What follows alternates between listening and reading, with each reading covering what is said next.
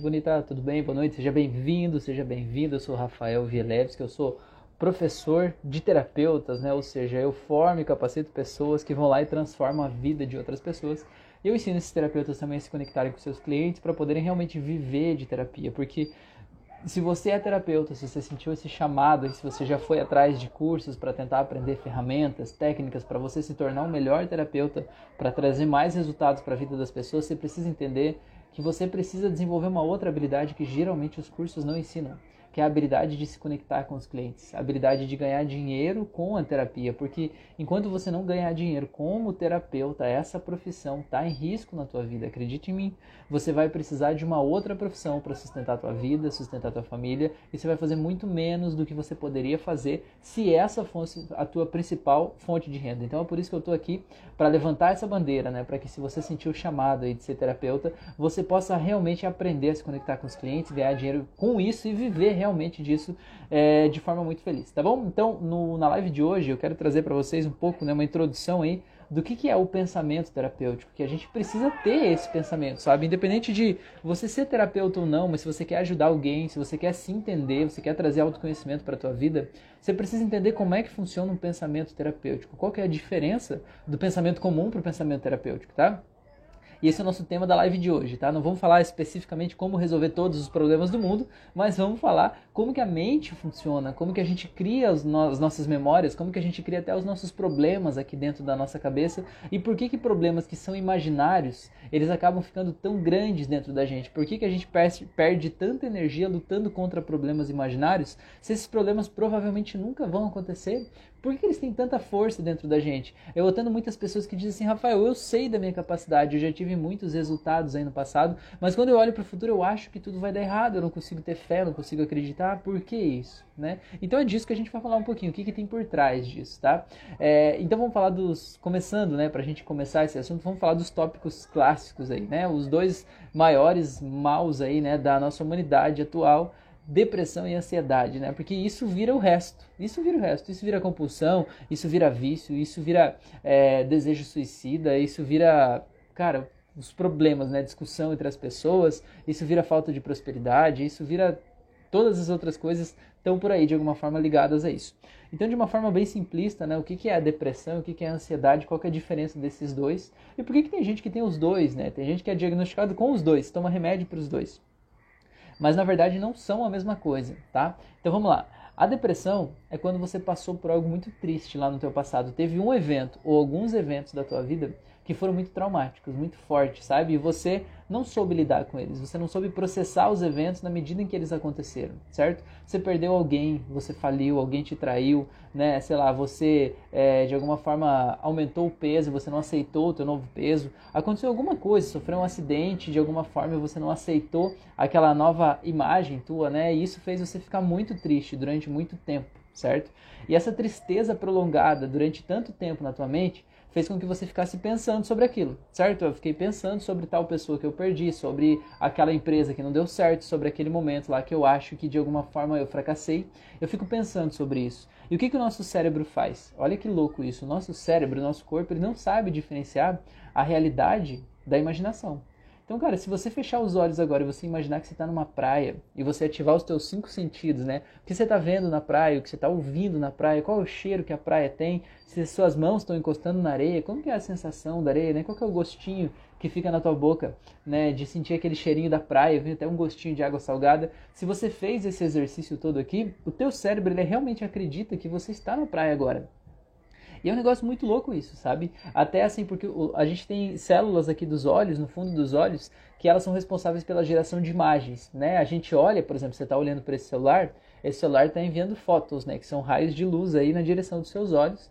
A sua retina que está recebendo esses raios de luz, está dando uma, um formato para isso e está impressionando o fundo dos seus olhos que tem células ópticas lá. E essas células estão criando imagens, certo? Imagens na sua mente, estímulos é, é, elétricos na sua mente. E essas imagens, elas vão formando né, os seus pensamentos e vão né, tendo significados aí dentro de você. Olha que interessante, quando você está pensando em algo, nesse caso aí da praia, por exemplo, você ativa as mesmas células ópticas do seu olho que você ativaria se você estivesse lá vendo essa praia de verdade. Olha só que coisa mais louca essa, né? Então, quando a gente imagina e se esforça para ver algo com a nossa mente, a gente está usando a mesma região dos olhos, que é responsável pela visão, para criar aquela imagem mental. Olha que interessante.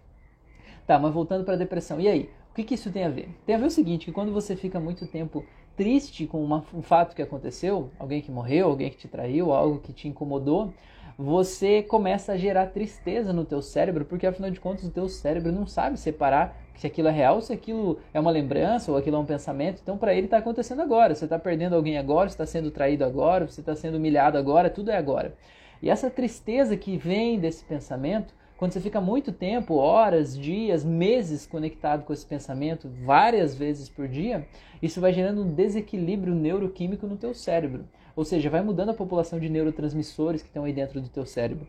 E aí o que, que acontece? Sabe, vocês brincavam de telefone sem fio na escola?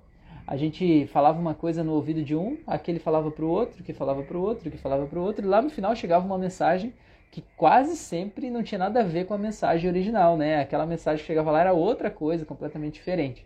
Por quê? Porque o nosso cérebro funciona assim nesse mesmo estilo aí do desse jogo é, a gente tem os neurônios, cada pessoa seria um neurônio. E os neurônios eles não se conectam entre si, né? O que faz a ponte entre um neurônio e outro são os neurotransmissores. Você já ouviu falar deles? Como dopamina, adrenalina, serotonina, noradrenalina, tem vários. Cada um tem uma função no nosso cérebro, no nosso corpo, certo? Cada um carrega um estado emocional que está associado a ele. E o que, que acontece? Quando esses, essa população né, de neurônios, de neurônios não, a população de neurotransmissores do nosso cérebro está desequilibrada, por conta de eu ficar muito tempo pensando no pensamento triste, como foi o caso do exemplo que eu falei, o que, que acontece? Diminui a população de neurotransmissores de bem-estar, de alegria, de gratidão, de tranquilidade, né? E o que, que acontece? Como tem menos daqueles neurotransmissores, na hora de fazer a brincadeira do telefone sem fio entre um neurônio e outro, a informação ela chega com muito menos bem-estar, tranquilidade, leveza lá do outro lado, entende? É como se cada Cada impulso elétrico entre um neurônio e outro, como é conduzido por um neurotransmissor, e tem poucos neurotransmissores aí que trazem alegria, bem-estar e tal, é como se aquela mensagem fosse sendo deturpada ao longo dessa, desse caminho dentro do teu cérebro, né? Isso numa fração de milésimos de segundos, né? Entre sair de um neurônio e ir no outro e ativar a rede neural que traz aquele aprendizado. Então, olha só, você vai num médico psiquiatra, por exemplo, ele diz assim, olha, se você está com depressão, ansiedade, você tem um problema químico no teu cérebro, você está desregulado quimicamente aí no teu cérebro, certo? E ele não está errado, ele está certo. Afinal de contas, ele é um médico, ele estudou para isso, né? E aí ele vai lá e te dá um remédio ansiolítico, antidepressivo, para te ajudar a reequilibrar esses neurotransmissores, né? A aumentar a recaptação de alguns neurotransmissores, diminuir a recaptação de outros, para tentar melhorar essa química do cérebro. Porém, Contudo, todavia, no entanto, entretanto, o remédio psiquiátrico ele não resolve o porquê que você tem um desequilíbrio no teu cérebro. Concorda comigo? Ele parte do pressuposto que você tem um desequilíbrio no teu cérebro e que aí ele repõe externamente esse desequilíbrio com algo externo, né, com um remédio. E o que, que a gente precisa fazer, né? O que, que a gente faz na terapia? Por que, que hoje a gente está falando do pensamento terapêutico? Porque a gente precisa entender que nada é por acaso. Essa pessoa não ficou em depressão do dia para a noite, não foi um passarinho que passou voando, eu digo assim, cagou a depressão na cabeça dela. Não é assim que funciona. A gente cria isso de dentro para fora, a partir das experiências que a gente vive, a partir dos estados emocionais que os meus pensamentos me trazem. E quanto mais tempo eu fico conectado a um estado emocional de tristeza, mais eu vou desequilibrando esses neurotransmissores aí e mais eu vou ficando triste, certo? E o que, que acontece quando eu desequilibro os neurotransmissores, como é o caso né, de uma depressão química que está acontecendo no teu cérebro? Cara, é assim, ó, é como se você colocasse um óculos aqui nos seus olhos, esse óculos só faz você ver a tristeza, sabe? Você olha para as coisas em volta e você não vê o mundo como as outras pessoas, você vê o mundo de um jeito muito mais triste. Não é que a tua vida seja mais triste do que a dos, das outras pessoas, mas você vê as coisas de um jeito muito mais triste, certo? Então o que, que a gente precisa fazer? A gente precisa tirar esse óculos aí, né? E como é que a gente tira esse óculos? Encontrando qual foi o fato ou os fatos que te fizeram colocar aquele bendito óculos lá. Quando foi que isso aconteceu? Quando foi que isso começou? Né? Saber as histórias de vida da pessoa, principalmente os momentos em que a pessoa mais é, sofreu, os momentos que a gente está mais assim vulnerável, sabe? Olha só que interessante isso. Isso é, faz muito, muito parte do pensamento terapêutico também. A gente entender assim que um trauma na minha vida não quer dizer que seja um fato realmente doloroso para mim. Quer dizer apenas que é um fato que eu não soube processar naquele momento. E é por isso que eu carrego como um trauma. Então, cara, olha só, por exemplo, eu já atendi pessoas que elas sofreram abuso sexual na infância e para elas está de boa, já está resolvido, entendeu? Elas resolveram sozinhas dentro delas aquela memória, perdoaram, curaram e seguiram em frente. Não dói mesmo, sabe? É um fato forte, digamos assim, né? E ela já resolveu. Do mesmo jeito que eu atendo pessoas que têm problemas, e quando a gente vai fazer regressão, a pessoa acessa uma memória infantil, uma memória besta, sabe? Uma memória que parece que não tem significado, não tem porquê. Você não consegue ver a força daquela memória para justificar, né, atrapalhar a vida inteira de uma pessoa. Mas é aí que está o grande lance. Você precisa entender que não é o tamanho da dor que aquela memória carrega, mas é como aquela pessoa processou aquela memória, entendeu? Eu atendi uma menina uma vez, por exemplo, que ela foi fazer regressão e o, o trauma dela foi que ela estava em casa e o pai estava falando com a mãe, falando num tom alto, assim, cadê a chave do carro? Ela falou, eu não sei. E ele disse assim, mas então procure. Foi meio que, tipo, meio ríspido. E ela não estava acostumada com isso. Veja bem, ela estava no quarto. Isso não aconteceu com ela. Foi o pai e a mãe, eles não estavam brigando, né? Mas eles estavam num tom de voz acima da média. Eles sempre estavam, eles são aqueles pais que estavam sempre ali amorosos, carinhosos, tentando super proteger essa criança, né? E quando ela viu eles bravos, ela registrou como um trauma. Cara, e olha só, um pai né, uma mãe às vezes perdeu a paciência. Isso é a coisa mais humana que existe no mundo, né? E isso acaba registrando dentro da gente como um trauma, né? Então o que a gente precisa entender, a gente como terapeuta, tem que se colocar no mundo daquela pessoa. E não é pensar assim, como eu me sentiria se, tiver, se, se eu passasse pelo que a pessoa passou. Não, você tem que pensar assim, como que aquela pessoa se sentiu passando pelo que ela passou. Esse é o pensamento certo, entendeu? Porque não interessa como você se sentiria, não é você que viveu a vida dela. Tem casos até de irmãos gêmeos, né? De pai, de mãe que vivem na mesma casa e eles veem o mundo de um jeito completamente diferente, sabe? Então, não é o estímulo externo que faz a diferença aqui dentro de mim, é como eu sinto aquele estímulo. Esse é o pensamento mais básico da terapia, você entender isso, né? Você vai entender como que o teu paciente gerou o estado interno, qual é a emoção que ele guardou dentro dele, e aí você vai conduzir ele para soltar essa emoção, tá bom? Então, para falar de depressão é isso. Houve um fato ou alguns fatos na vida dessa pessoa que fizeram ela se sentir triste. E ela não soube lidar com a tristeza e isso ainda dói dentro dela. E uma pessoa que está em depressão, geralmente, quando ela começa a te contar a história de vida dela e ela chega nesses fatos, geralmente, quase sempre, ela chora. Ela chora um choro doído mesmo, sabe? Porque ainda está viva aquela dor dentro dela, tá bom? Então, isso de depressão. Agora vamos, vamos falar de ansiedade e aí depois eu vou finalizar as duas, né? É, finalizando esse pensamento terapêutico aí. É, vamos falar de ansiedade. O que, que é ansiedade? A ansiedade é uma pessoa que ela tá com medo de alguma coisa, certo? Do que, que ela tá com medo? Eu não sei. Não tem uma lista de medos. Existe uma lista com seis medos básicos, né? Os seis medos básicos do ser humano. Se você pesquisar no Google, você vai encontrar, né? É, o medo da rejeição, do abandono, cara, tem, tem os seis lá. Não me lembro deles de cor aqui agora. Mas, independente disso, o que você precisa entender é que não é só um estado de medo.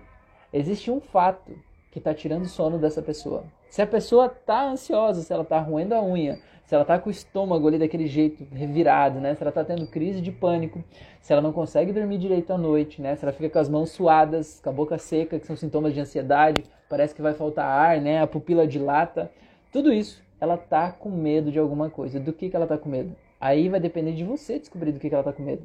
Cara, veja bem, é, quando a gente está em um estado de medo, a gente está se sentindo atacado por alguma coisa, sentindo que algo externo pode me fazer mal, eu me coloco num estado de alerta, certo? E quando eu estou nesse estado de alerta, acontecem várias coisas no meu corpo, né? Eu ativo o meu sistema nervoso simpático, e aí acontece todas essas coisas. Eu respiro mais rápido, mais curtinho, a pupila dilata, a traqueia expande para eu respirar melhor, mas a sensação que dá é que ela está apertada, que não tem ar suficiente. É, diminui a irrigação das mãos, então as mãos geralmente ficam geladas, quase sempre. É, o coração fica mais rápido. Tudo isso são sintomas clássicos de ansiedade, porque é o meu estado para lidar com aquela coisa que está me dando medo, né? Só que aquele medo muitas vezes é um medo imaginário e você precisa ajudar o teu paciente a entender do que ele está com medo. Às vezes ele não tem clareza do que ele está com medo, ele não sabe, ele só sabe que ele está sentindo sintomas, mas não existe sintoma sem uma causa. E o pensamento terapêutico é você ir na causa. Qual é a causa, certo? Ah, o meu paciente é ansioso, beleza? Se ele é ansioso é porque ele está com medo, ótimo. Está com medo do quê? Essa pergunta talvez ele não vai saber te dar a resposta. Talvez ele não vai ter coragem de te dar essa resposta. Mas você precisa cavocar lá, certo? E existem métodos, formas de você cavocar para você chegar na raiz, né? E você precisa encontrar isso, né? Fazer a leitura da linguagem não verbal do corpo desse paciente para você entender do que ele está com medo. Tem gente que tem medo de morrer. Tem gente que tem medo de perder os pais. Tem gente que tem medo de fracassar na vida. Tem gente que tem medo de nunca ter dinheiro suficiente. Tem gente que tem medo de não poder ter um filho, sabe? É, eu atendo muitas pessoas, principalmente mulheres, quando elas estão terminam um relacionamento depois dos 35, mais ou menos, 35, 36, 37, e elas têm o sonho de serem mães biológicas. E aí elas estão aos 35 ou 36 sem um parceiro, certo? E elas querem ter um filho, só que elas pensam, cara, se eu for ter um filho, eu tenho que ter dois anos, no máximo, três anos, antes dos 40, e aí eu não tenho nenhum parceiro ainda, como é que eu vou achar, como é que eu vou ter um filho, vou parecer uma louca? E aí isso dá ansiedade. Ansiedade de eu vou ficar sozinha para sempre, já não sou mais uma menininha, né? Tudo isso é uma pira da nossa cabeça, mas é um medo real que traz um sentimento interno pra gente. Então o que, que a gente precisa entender? Do que, que essa pessoa tá com medo? Ela tá com medo de alguma coisa. Eu vi ontem, eu tenho três gatos aqui em casa, tem mais um que mora, que, que vive ali fora. Mas eu vi um dos meus gatos ontem, ele, ele, ele fez uma cena que traduziu a ansiedade para mim, sabe? Se eu pudesse, eu queria ter filmado, mas não deu tempo. A minha casa tem uma porta de vidro grande, né? E ele estava dentro de casa olhando pela porta de vidro para fora. E aí lá fora, no portão, lá longe, apareceu um outro gato, que é um gato né, da vizinhança, um gato, enfim, que não faz parte dessa casa, né? E quando ele viu o gato, ele se arrepiou ali atrás do vidro. Você entende que ele não estava em risco. Aquele gato estava lá fora, eles nem tinham como se encostar, o gato estava passando lá, entendeu? Ele olhou para o gato, ele ficou todo arrepiado, ele ficou com medo, ele ficou no estado de luta. E o que, que aconteceu? Minha filha estava brincando ali atrás e ela pegou um caderno e, sem querer, ela deixou o caderno cair no chão. Quando o caderno caiu no chão, sabe o que o gato fez? O gato deu um pulo assim, ó, certo? Aí minha outra filha passou perto dele, ele já virou assim assustado. Entendeu? Por quê? Porque ele está no estado de medo. Ele está no, no, momento de enfrentamento do outro gato. Então todas as pequenas coisas que acontecem ao redor dele assustam ele. Cara, pega isso, guarda no teu coração. Uma pessoa ansiosa, ela está com medo. É como o meu gato olhando pela janela com medo de um gato imaginário que está lá fora. Nesse caso, o gato era real, mas o perigo era imaginário, porque o gato não ia entrar ali dentro da casa, entende? E aquele perigo fazia ele se assustar com as coisas, fazia ele ficar com medo do barulho do caderno, com medo da minha outra filha que passou perto dele, com medo de qualquer coisa. Tudo tirava a paz de espírito dele ali, porque ele estava estressado, né? Ele estava estressado por quê? Porque ele estava com medo. No caso dele era visível, era um gato lá de fora. Ele não ficou com medo do caderno que caiu no chão, mas quando o caderno caiu, ele deu um pulo. Então você que é ansioso, pega essa aí, ou você que tem um paciente ansioso, pega essa aí para você entender que as coisas que teu paciente diz que estão trazendo ansiedade para ele geralmente não são as coisas. Geralmente as coisas que ele diz assim, não, eu estou ansioso por quê? Esse porquê geralmente é o caderno da minha filha que bateu e fez barulho, entendeu? É o que ele vê que fez ele dar um pulinho, mas não é o que realmente está causando medo. Você entende que se você tirar o que realmente está lá fora causando medo do meu gato, o caderno podia cair no chão, ele não ia pular, ele ia continuar dormindo, ia continuar na vida dele lá, entendeu? Porque ele não ia pular, ele não ia estar assustado, ele não ia estar no estado de medo. Então o pensamento terapêutico é esse, você precisa ir lá na raiz do medo. Você está com medo do que, afinal de contas, né? E às vezes a pessoa não sabe, você precisa entender a história de vida dessa pessoa, se colocar no lugar dela para você entender do que ela tem medo. Muitas vezes as pessoas têm medo de repetir um padrão familiar, sabe? Tipo, vou dar um exemplo. É, Cara, eu já atendi algumas pessoas assim, né? O pai e a mãe viviam uma vida normal, tranquila e tal. Aí quando o pai tinha, sei lá, 45 anos, ele foi lá e traiu a mãe, e daí o casamento acabou, separaram, foi um para cada lado, não sei o que lá, tal, tal. Aí o teu paciente chega para você, ali nos seus 42, 43 anos, ele tá no estado de desespero, de ansiedade e tal. E cara, e às vezes quando ele consegue realmente falar o que ele diz, ele diz assim: "Cara, eu tenho a certeza que eu vou ser traído". Cara, vai ser traído por quê? Sabe, o teu companheiro te deu algum sinal disso? Não, não deu algum sinal, é só um estado interno. De onde é que vem esse estado interno? Vem lá, o meu pai traiu minha mãe com 45 anos, então agora o meu marido vai me trair também quando eu tiver 45. Não é uma coisa racional, mas é meio que um padrão que a gente acha que a gente vai repetir, que a gente vai seguir os passos, e a gente precisa ter clareza disso, sabe? Precisa olhar para isso, que nem gente grande, que nem adulto, para a gente poder tratar essas coisas, porque senão a gente fica lidando aqui, né, ciscando aqui em cima apenas, né? O Mikael tá aí, boa noite. A Paula também tinha dito boa noite. Sejam bem-vindos aí, pessoas bonitas. Senão a gente fica ciscando aqui nas consequências do problema. E as consequências do problema não vão resolver o problema, entende? Então a gente precisa dar consciência disso para as pessoas, do que está passando lá dentro do subconsciente delas. Uma pessoa que, que é um aluno meu, né, fez meu curso, ele foi, ele foi para casa e aí ele foi fazer, né, aplicar a técnica com uma pessoa com uma paciente, né? E, e aí ele pegou e disse assim, ó, qual é o sentimento que está te incomodando? E era a tristeza, né? É, beleza, ele percebeu que ela estava muito triste, quando ela dormia ficava muito triste, o que, que ele queria fazer? Ele queria deixar ela alegre na hora que ela deita na cama, né? Uma coisa clássica de fazer, um condicionamento clássico que a gente pode fazer com hipnose, com PNL. Aí beleza, ele foi lá e perguntou para ela, disse para ela fechar os olhos e disse para ela assim, imagina se essa, essa tristeza que você está sentindo, se fosse um objeto, né, eu tivesse uma forma de alguma coisa, que forma teria? E a pessoa falou assim, sorrindo para ele, falou assim: ia ser um gatinho branquinho, felpudinho, que tá aqui no meu colo, eu tô fazendo cafuné. Cara, eu te pergunto, você acha que essa pessoa ela tá preparada para deixar essa tristeza embora? Ela não tá preparada, cara. Ninguém quer se livrar de um gatinho felpudinho, fofinho que tá fazendo cafuné. A menos que você não goste de gato, mas não era o caso dela, né? O caso dela era justamente ela dizer, ela tava dizendo, sem palavras ali, a tristeza minha companheira, certo? É, aqui, na verdade, na, na, vida dela, ela não se sentia ouvida por ninguém, não se sentia acolhida por ninguém, nem marido, nem filho, nem ninguém, né? Ninguém ouvia ela. Então a tristeza era a companheira dela. Não adianta você querer tirar a tristeza de uma pessoa. Não adianta, você precisa entender por que, que essa pessoa está triste. Quais foram os fatos na vida que aconteceram na vida dela até ali que fizeram ela ficar triste. Para que aí sim você possa ir nesses fatos um a um e aí você vai desfazendo, desconectando essa tristeza para que de repente ela não esteja lá. Porque não dá para você querer tirar da vida do teu paciente uma coisa que ele não quer se libertar. O Bert Hellinger tem uma frase, não, o Bert Hellinger não, é o Hipócrates, né? Tem uma frase que ele que é o pai da medicina aí, ele falou assim, antes de curar alguém, se certifique, certifique-se, né, de que essa pessoa realmente está preparada para deixar ir o que fez ela adoecer. Porque, cara, muitas vezes a gente quer resolver a vida da pessoa e a pessoa não quer não daquele jeito. E a gente precisa ter consciência e saber os nossos limites, né?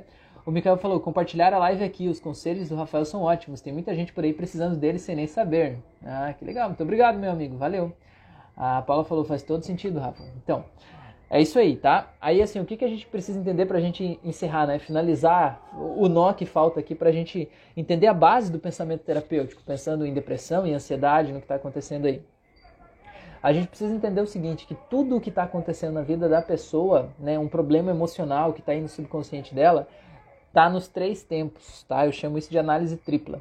Os três tempos é o passado, o presente, é o presente e o futuro, certo? Então, por exemplo, uma pessoa que está em depressão, ela teve fatos lá do passado que deixaram ela muito triste. Concorda comigo? Ela perdeu alguém, ela faliu, sei lá, deu alguma coisa, foi humilhada publicamente, não sei. Tem algo do passado que fez mal para ela. Tem algo no presente que ainda está fazendo mal para ela, certo? Cada vez que eu olho essa decoração da minha sala, eu me sinto triste porque eu lembro que foi fulano que me deu.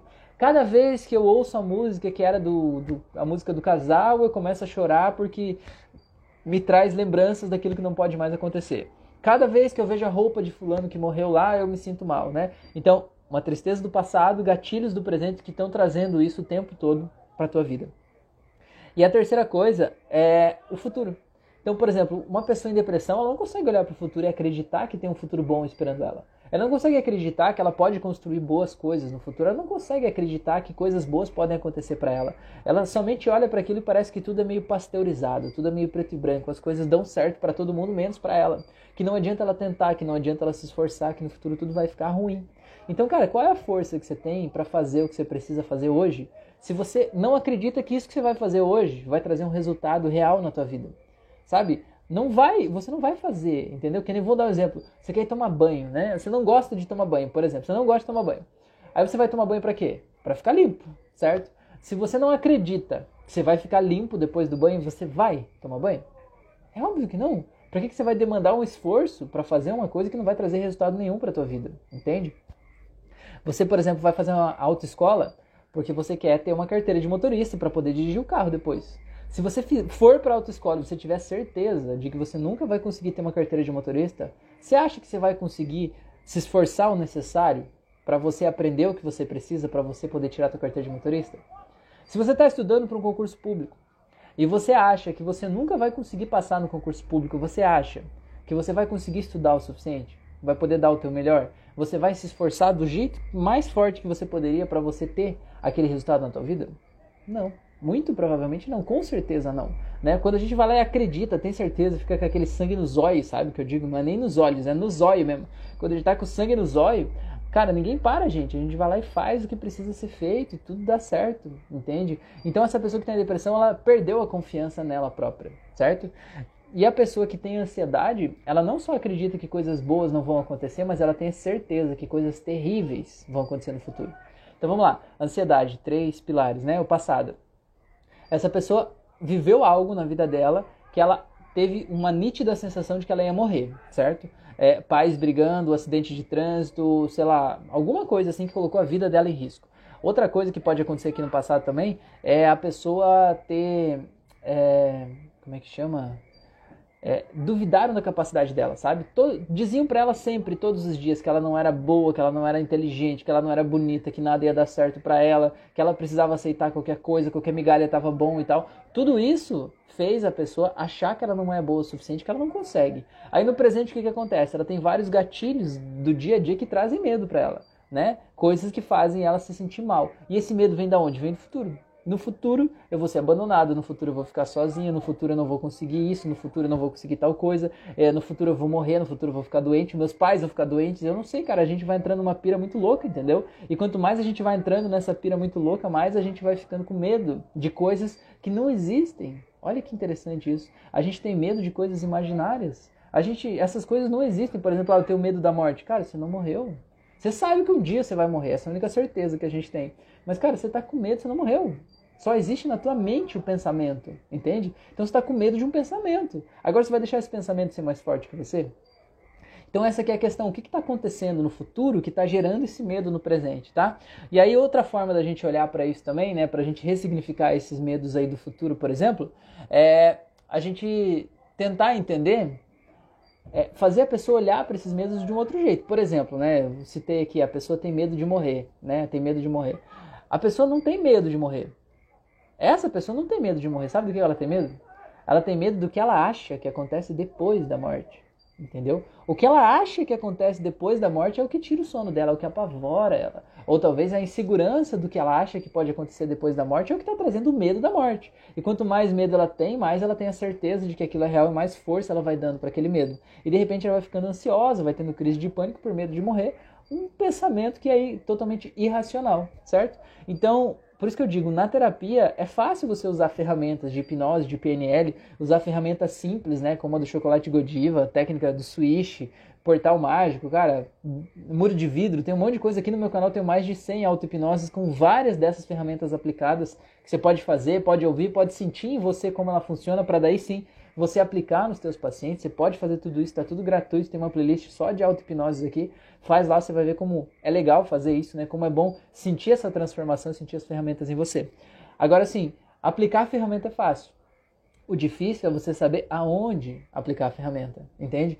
Esse que é o grande lance. É que nem a história de que tinha uma fábrica que estava tava trabalhando, né, uma linha de montagens industrial lá, e aí de repente tudo robotizado e tal, e de repente a máquina parou de funcionar. E aí mandaram vir do Japão as pessoas construíram a máquina e os caras ficaram lá dois dias tentando entender onde é que estava o erro e ninguém achava. Aí chamaram outra equipe de eletricistas para ver se de repente tinha um problema na fiação elétrica, se tinha mau contato, muita energia, pouca energia e tal. Fizeram toda o levantamento ali mais dois dias e ninguém descobriu onde é que estava o problema, simplesmente não funcionava resetaram, trocaram as máquinas e tudo parado, já passou uma semana, né? E aquela linha de produção parada, os funcionários sem trabalhar, a empresa sentindo que estava é, perdendo, né? É, perdendo dinheiro com tudo aquilo parado, com a linha de produção que não estava saindo, uma semana já era um quarto do mês sem produzir e tal. Aí alguém sugeriu assim, chama o Zé, né? O Zé, eletricista aqui da cidade, um senhorzinho aí e tal. Aí foram lá chamaram o Zé, né? Aí a pessoa disse, mas como assim chamar o Zé, cara? Os melhores engenheiros, eletricistas do mundo estão aqui e eles não conseguiram achar o problema, você acha que o Zé vai achar? Aí o cara disse assim, ah, mas perdido a gente já tá mesmo, não custa, né, pedir pro Zé vir dar uma olhada. Aí o Zé foi lá com a maletinha de ferramenta dele, foi lá e disse, liga aí. Aí ele começou a ouvir, foi caminhando entre as máquinas, foi ouvindo, foi ouvindo, foi prestando atenção, foi prestando atenção, parou, se abaixou, colocou o ouvido perto do chão num lugar assim, e disse assim, pode desligar, já achei. Aí ele pegou e foi lá, tirou um, um, um martelinho da bolsa dele, né? Olhou ali para aquele lugar, pegou o martelinho e deu uma batida assim, poc. Ele disse assim, pode ligar que vai funcionar. E aí tudo voltou a funcionar, né? Tudo simplesmente voltou ao, ao, normal e começou a produzir e tal. Aí os caras agradeceram muito, falaram, Zé, meu Deus, como você conseguiu isso? Os melhores engenheiros não conseguiram, não tem jeito, não sei o que lá. Você veio aqui, achou um negócio e tal. É, cara, eu preciso que você faça um orçamento, preciso que você me diga quanto que é pra gente poder te pagar. Aí o Zé falou assim, ah, o meu serviço aqui é mil reais. Aí o cara disse assim, mas o quê? Mil reais para você vir aqui dar uma marteladinha no chão? Ah, você vai precisar descrever melhor isso aí, porque senão a, a, gerência da empresa nunca vai aceitar, né? Isso aí. Você precisa descrever, detalhar o teu serviço, fazer um orçamento certinho para eu mandar e tal, né? Para eles poderem analisar isso. Aí beleza, o Zé foi lá, pegou um papelzinho e escreveu assim, orçamento. Ele escreveu assim, é, dar uma marteladinha no chão, um real. Encontrar o lugar onde dar a marteladinha no chão, 999 reais. Cara, e é isso que eu quero passar para vocês, entendeu? Cara, fazer hipnose, fazer terapia, fazer PNL, todo mundo consegue. Você faz curso, você compra curso na internet com mil ferramentas de hipnose, PNL e tal, e aquilo te deixa mais bagunçado do que claro, né? E o que eu quero passar aqui é o contrário, eu quero passar aqui o pensamento terapêutico, para você entender onde é que é que você vai dar a marteladinha. E aí você pode usar ferramenta simples, você não precisa vir com um scanner completo, né, do Japão, daquele jeito louco lá. Você pode vir tipo o seu Zé ouvindo, entendeu? Ouvindo, não, aqui, aqui não, isso aqui tá me parecendo errado, né? Me fala um pouco mais da tua infância, me fala um pouco mais disso aqui. E ali você vai lá e usa a ferramenta e dá a marteladinha no lugar certo, entendeu? Então a terapia, ela deve ser leve, mas não que ela não vai ser potente, certo? Ser leve é de fácil aplicação, mas que tem um resultado profundo, tá bom? É, a Paula falou, pode sugerir a possibilidade a probabilidade de que algo vai acontecer. É, você dá outra possibilidade, né? A Paula falou, hoje eu digo meu amor próprio, minha companhia. É isso aí. É, assim, ó, a, a, gente tem que dar outra possibilidade para a pessoa, né? A pessoa que é ansiosa, você tem que ajudar ela a criar um outro futuro. Porque às vezes ela só tem um futuro catastrófico na mente dela, ela não tem possibilidades, ela não tem como escolher, ela acha que aquilo é a certeza, que não tem como ela fugir.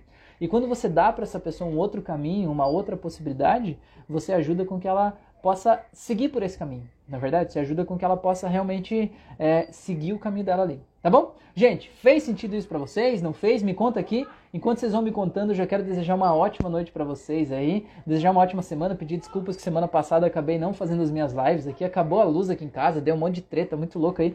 Ficou sem internet no outro dia, mas estamos aqui de volta essa semana aí, firme e forte. Então, se você tá vendo essa live depois, vem participar comigo ao vivo toda segunda, quarta e sexta, às 10 da noite no Instagram e no YouTube, tá bom? Então, seja bem-vindo aí se você é terapeuta, se você sentiu no teu coração que esse é um chamado para você, né? Que talvez você é, quer aprender a tratar mais as pessoas mais a fundo, se conectar realmente lá é, e saber dar a marteladinha no lugar certo, sabe? Sem que a gente precise ficar enxugando gelo daquele paciente, por exemplo, de dor crônica que vem toda semana, toda semana com a mesma dor. Você poder lá achar a raiz daquilo e ressignificar isso né, na história de vida, tirar esses monstros imaginários da vida da pessoa, tratar esses traumas do passado e trazer realmente uma nova possibilidade, né? Eu digo que tem gente que às vezes renasce em vida depois de um processo de terapia, né? Porque a gente passou a vida achando que a gente é daquele jeito. E quando a gente tem condições de saber que a gente pode ser diferente, quando a pessoa está preparada para isso, ela se abraça com essa nova possibilidade, ninguém tira isso dela, tá bom? A Daniela Ribeiro falou gratidão, a Paula falou perfeito. Boa noite, Rafa, ótima semana. Gente, se cuida então, tenha uma ótima noite, um grande abraço aí e até nosso próximo encontro. Valeu?